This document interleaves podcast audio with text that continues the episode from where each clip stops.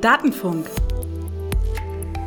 Der Podcast des Landesbeauftragten für den Datenschutz und die Informationsfreiheit Rheinland-Pfalz. Herzlich willkommen, hier ist der Datenfunk. Liebe HörerInnen, ich begrüße Sie ganz herzlich zum Datenfunk. Mein Name ist Philipp Richter. Ich freue mich aus mehreren Gründen, äh, Sie heute begrüßen zu dürfen. Zum einen ist es die zweite Datenschutz-Datenfunk-Folge, die im Dezember erscheint, nach langer Pause.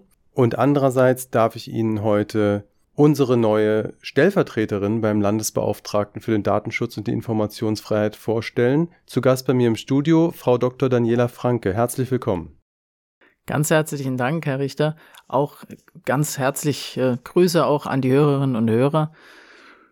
Ja, mein Name ist Daniela Franke. Ähm, ich beginne jetzt am 1.12. hier beim Büro des Landesbeauftragten für den Datenschutz und die Informationsfreiheit als seine Stellvertreterin. Ja, und ich freue mich auf die neue Aufgabe. Da freuen wir uns alle drauf. Ja, wir haben schon öfter Folgen gehabt, in denen wir einfach ähm, eine Abteilung oder eine Personalie aus der, ähm, aus der Behörde vorstellen. So eine Folge ist das heute auch. Ja, ist ja schon ein bisschen was äh, Besonderes, wenn die Stellvertretung wechselt. Ich habe mit unserem früheren Stellvertreter, Herrn Helmut Eiermann, der in diesem Jahr in den Ruhestand gegangen ist, jahrelang eine Folge aufnehmen wollen, aber der steckte so tief in der Arbeit immer drin. Der wollte auch immer, aber das war sehr schwierig, da einen Termin zu finden. Haben wir leider nicht geschafft. Deswegen habe ich gesagt, wenn, dann schaffe ich es mit Frau Dr. Franke am Anfang und genau deshalb sind wir heute hier. Ein kleiner Hinweis noch.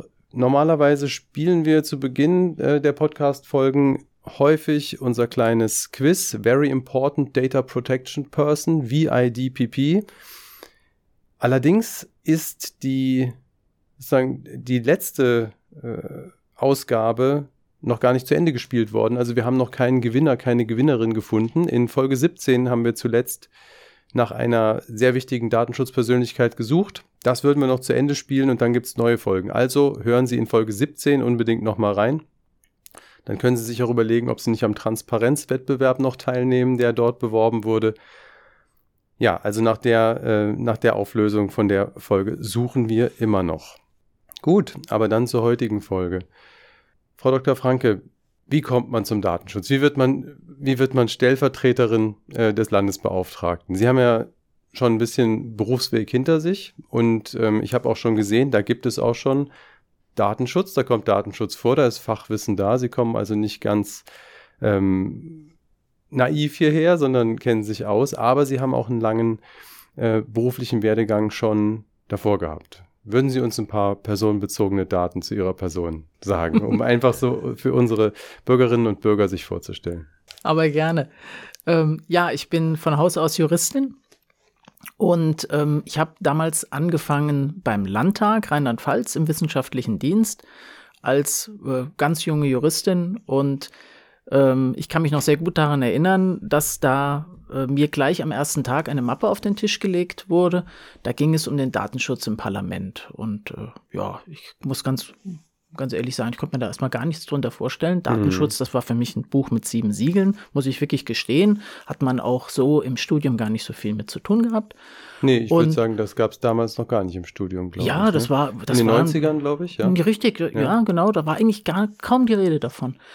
Und man hat damals gesagt, ähm, ja, da soll etwas für alle Parlamente mal gemacht werden. Dieser Datenschutz, der, äh, der findet ja auch im, im ja. Parlament statt, also wird in der in, in öffentlichen Plenarverhandlungen wird ja ebenfalls auch mal ein personenbezogenes Datum genannt. Ist das zulässig? Geht das? Äh, wie geht das? Und es gibt auch vertrauliche Sitzungen, in denen auch personenbezogene Daten besprochen werden. Es gibt auch personenbezogene Daten der Abgeordneten. Ja, also klar. wie geht man damit um? Und das lag eben auf meinem Tisch und das war mein erster Auftrag. Und da habe ich mich reingestürzt und ist am Anfang äh, erstmal schwierig, einen Zugang zu so einem Rechtsgebiet zu bekommen, aber äh, ich habe mich dann reingefuchst und dann habe ich gemerkt, dass mir das unheimlichen Spaß gemacht hat. Und als ich äh, dann auch so eine Musterdatenschutzordnung dann mal entworfen habe, ja. habe ich mir gedacht, eigentlich müsste man sich das Thema mal genauer angucken. Und deswegen habe ich dann eben auch promoviert zu dem Thema. Und das hat es dann nochmal rund gemacht. Und das war so mein Einstieg. Und gerade vor kurzem habe ich übrigens meine silberne Promotion gehabt und deswegen schließt sich da so der Kreis. Und als ich äh, die Doktorarbeit geschrieben habe, ähm, dann durfte ich immer mal, äh, das war damals so um die Weihnachtszeit, durfte ich die Bibliothek hier im äh, Büro des Landesbeauftragten für den Datenschutz, ah. eine kleine Handbibliothek, die durfte ich benutzen, weil das war zwischen den, zwischen den Jahren, äh, ich weiß noch, die Uni war, glaube ich, sogar, war gar nicht so leicht möglich, da reinzukommen. Und dann äh, war ich, war ich, habe ich hier gesessen und habe einfach in den Büchern ein bisschen gucken dürfen. Also Kommentare und was ja, weiß ich ja. was. Und es war irgendwie nett. Und dann kam damals ein Mitarbeiter beim, beim Landesbeauftragten und der hat, hat gesagt, wollen Sie einen Kaffee trinken? Also es war einfach irgendwie Schön, nett. Es ja. war eine schöne, äh, unheimlich nette Atmosphäre. Und ich habe mir immer gedacht, Mensch, äh, äh, das wird mich interessieren. Und ich habe im nachher später im wissenschaftlichen Dienst natürlich auch äh, immer, immer mit dem Landesdatenschutzbeauftragten auch Bezugspunkte gehabt, rechtlich, Gesetzgebungsverfahren, die den Datenschutz betroffen haben. Später als Zentralabteilungsleiterin äh, war es so, klar, man verarbeitet natürlich da auch viele Daten, Beschäftigtendaten. Ähm, äh, ging dann auch immer darum, dass man, äh, der Landesbeauftragte für den Datenschutz ist ja organisatorisch auch beim, beim Landtag angegliedert. Ja, da hat ja, man sich ja. dann auch gekannt und auch kennengelernt und auch die Kolleginnen und Kollegen kennengelernt. Ja, und, wenn ich da kurz dazwischen darf, ich habe in der Vorbereitung gesehen, unseren vorigen Stellvertreter, Herrn Eiermann, haben also auf dem Foto bei der Urkundenübergabe sind Sie mit drauf, weil Sie ja. damals beim Landtag in der Personalabteilung Richtig, waren. das war, das war, das ist schön irgendwie. Ja. Ich habe da gerade auch kurz vor kurzem mal auf das Foto geguckt und dachte mir, gucke mal da, ja, da war ich noch jung und äh, das war auch äh, wirklich sehr, sehr nett, weil man äh, man kriegt ja dann auch so, so einen Weg mit und äh, der Herr Eiermann, der hat ja ewig lang auch wirklich beim, beim Landesdatenschutzbeauftragten, wirklich auch ja, eine, eine ja, Koryphäe, ja. Und ist einfach schön, auch äh, den Beritt von ihm zu übernehmen. Ist mir auch eine Ehre und ähm, freue ich mich auch sehr drauf. Und das macht es dann auch so ein bisschen rund. Ja, und eine Zeit äh, darf ich natürlich jetzt auch nicht vergessen. Ich war lange Jahre, wie gesagt, äh, Zentralabteilungsleiterin und bin dann äh, zur kommunalen Familie gegangen, äh, in den Landkreistag, mhm, kommunaler mhm. Spitzenverband, der die Interessen der 24 Landkreise vertritt. Und da ging es bei mir gar nicht so um den Datenschutz. Also das war, war dann gar nicht so das Thema, sondern mehr Klimaschutz, äh, ländliche Räume, gleichwertige Lebensverhältnisse, äh, kommunale Finanzen äh, und, und das ist ganz interessant, und da gibt es dann doch wieder einen kleinen Bezug zum Datenschutz, und das Onlinezugangsgesetz. Ja. Das muss ja umgesetzt werden. Und das ist schon, äh, ich sage das mal ein bisschen flapsig, ein dickes Brett weil ähm, so eine so ein großes Projekt in ganz Deutschland umzusetzen, in tatsächlich auch dann jeder Kommune, da bedarf es schon eine eine ja, großen Anstrengung, das tatsächlich auch in der angegebenen Frist, das ist ja auch nicht so leicht, äh, dann auch tatsächlich umzusetzen. Ja. Und da stellen sich natürlich dann auch, und das wird dann für mich jetzt wieder spannend, auf der Seite des Landesbeauftragten für den Datenschutz, natürlich auch datenschutzrechtliche Fragen. Vielleicht können wir auf die gleich ganz kurz noch äh, eingehen, also was da so für, für Schwerpunkte auftauchen beim OZG. Das ist natürlich ein wirklich großes und spannendes Thema. Aber ich fasse mal kurz zusammen. Also ich habe jetzt gerade ganz viel, ganz viel rausgehört. Zum einen haben wir, und das passt zum Dezember und äh, zu unserem Adventskalender, ähm, hier eine kleine Datenschutz-Weihnachtsgeschichte gerade rausgehört. Ja, also die, die Nutzung der Bibliothek hier zwischen den Jahren. Das ist ja eine sehr schöne Geschichte, muss ich sagen. Und ich habe rausgehört, da auch, also eigentlich kommen sie gar nicht von außen. Eigentlich waren sie schon immer ein bisschen hier ne, und kommen so ein bisschen nach Hause. Ist vielleicht übertrieben, aber äh, der Bezugspunkt war auf jeden Fall schon länger da. Ja, vielleicht tatsächlich noch zu dem Online-Zugangsgesetz. Worum geht's da? Ganz kurz, genau. Also was, was haben die, was kommt da auf die, auf die Kommunen und Kreise zu? Ja, ich, ähm, ich versuche es mal ein bisschen, weil es ist ein wirklich ganz komplexes Projekt, ja. wirklich tatsächlich auch mal äh, auf eine ganz einfache, auf ganz einfache Beine zu stellen. Es ist einfach so, wenn Sie als Bürger einen Antrag stellen, ich sage jetzt mal einen Bauantrag, dann gehen Sie normalerweise zur Verwaltung, dann mhm. gibt es ein Blatt Papier, ein Formular, das füllen Sie aus, dann äh, besprechen Sie das mit der Mitarbeiterin oder dem Mitarbeiter und dann wird das bearbeitet. So, ähm, jetzt will man mit dem Online-Zugangsgesetz eben sicherstellen, dass ein Bürger oder eine Bürgerin von zu Hause aus über den eigenen PC, ich sag mal, überall in der gesamten Bundesrepublik Anträge stellen kann. Ja. Zum Beispiel, ich gehe jetzt äh, an die Nordsee zum Fischen, dann kann ich meinen Fischereischein dann kann ich meinen Fischerei- oder Angelschein eben zu Hause beantragen und muss nicht nachher da hoch erstmal fahren und, und da irgendwo die Behörde ja. suchen. Ja. So. Und das ist natürlich äh, für die Menschen eine, eine, eine klasse und tolle Erleichterung.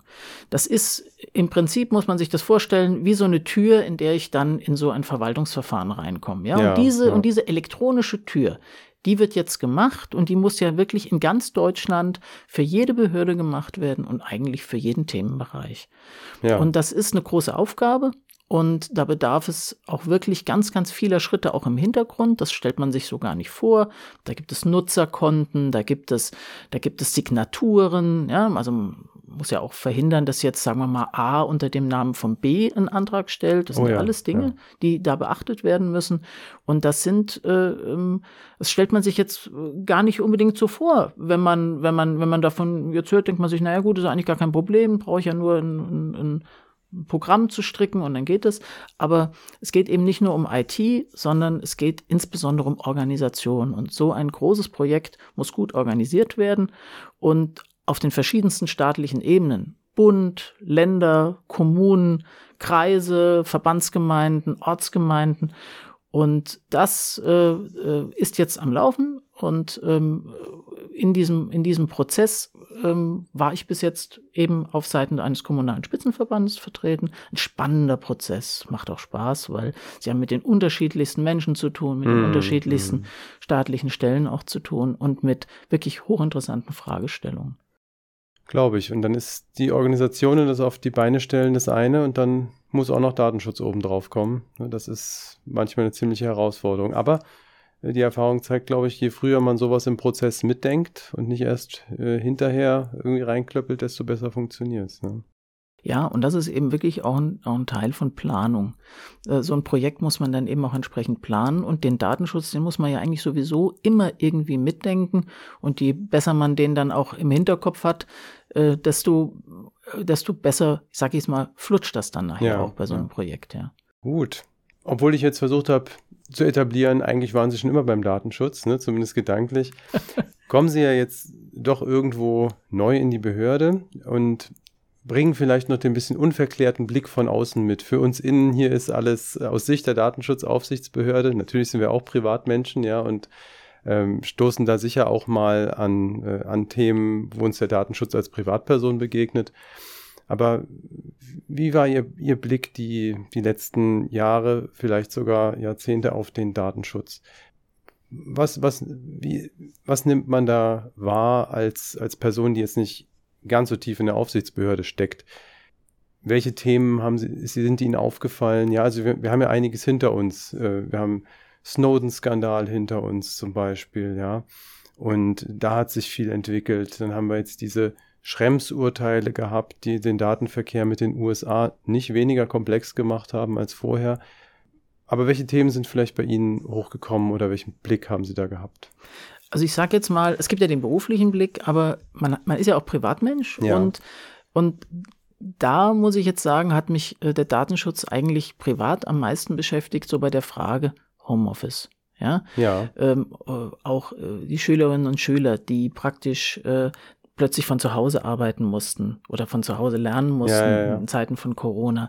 Da hat sich ja oder stellt sich ja immer noch äh, die Frage des Datenschutzes. Das muss ja alles letztendlich, es ging ja alles unheimlich schnell und das musste ja dann letztendlich auch alles so laufen, dass dem Datenschutz Rechnung getragen wird. Wo mir der Datenschutz eigentlich immer in den Kopf schießt, ist auch, wenn ich selbst, ich muss jetzt wirklich gestehen, ich kauf ab und zu dann doch auch mal ganz gerne online ein und man, ja, man sucht irgendwas, ja, nach dem Kajak geguckt und plötzlich äh, sehen Sie, wenn Sie so in den sozialen Medien sind, plötzlich sehen Sie lauter Kajakwerbung. Ja? ja da macht ja. man sich dann schon mal so seine Gedanken und denkt sich, was passiert da eigentlich so im Hintergrund? Ja? Also ich sehe das eben auch als Nutzer äh, und ähm, äh, da begegnet einem der Datenschutz ja eigentlich auch ständig. Und ähm, und Datenschutz ist einfach ähm, ja auch für mich Ausdruck dessen, dass ich ähm, dass ich einfach meine Freiheit beanspruchen will, dass ich mhm. einfach darüber entscheiden will, will ich das eigentlich, ja, will ich das, will ich so eine Werbung unbedingt kriegen, ja, will ich, dass da jemand sich, also jetzt mal ganz abstrakt gesagt, Gedanken macht, ach, was will denn da, was, was kaufen die Daniela Franke da eigentlich so ein? Ja, ja, ja, ja. Und das sind so die Dinge eigentlich, äh, zu denen ich jetzt so, gerade jetzt in den letzten viereinhalb Jahren, wo ich nicht so stark beruflich am Datenschutz ja, dran war, wo ich mir immer so die Gedanken gemacht habe, Mensch, boah, das äh, nimmt schon ganz schöne Fahrt auf, ja. Da muss man doch irgendwie mal schauen, dass da äh, ähm, das eigene Recht doch nicht so ganz auf der Strecke bleibt. Ja, ja. Nee, gutes Beispiel, das mit Sicherheit jeden von uns auch betrifft. Äh, und äh, sagen, der Anspruch, ab und zu mal online einzukaufen, ist ja schon ein guter. Also ich glaube, ich bin da schlechter. gut, also ich denke, für eine Vorstellung ist das schon ähm, ganz gut. Die Leute haben sie ein bisschen kennengelernt. Ich durfte sie auch ein bisschen mehr kennenlernen. Ist mir eine große Freude. Nochmal herzlich willkommen in der Behörde und vielen Dank für ähm, den ersten, ich sage be bewusst den ersten Auftritt beim Datenfunk. Ja, vielen Dank. Ich freue mich auf die Zusammenarbeit, also auf gute Zusammenarbeit. Ja, sehr gern. Und den Hörerinnen und Hörern wünsche ich einfach eine schöne Adventszeit. Ja, das wünsche ich Ihnen auch. Schöne Adventszeit, frohe Weihnachten und einen guten Rutsch ins neue Jahr. Ja, und dann würde ich sagen, komme ich äh, ganz traditionell zum Ende, wie immer. Falls Sie weitere Fragen zum Datenschutz und zur Informationsfreiheit haben, besuchen Sie gerne unsere Webseite www.datenschutz.rlp.de. Falls Sie Anregungen, Anmerkungen, Kommentare zum Podcast haben, zum Programm, zur Gestaltung oder falls Sie bei VIDPP mitspielen möchten, wenden Sie sich gerne an unsere E-Mail-Adresse poststelle@datenschutz.rlp.de. Ja und dann Hören Sie auch beim nächsten Mal wieder rein. Im nächsten Jahr beim Datenfunk.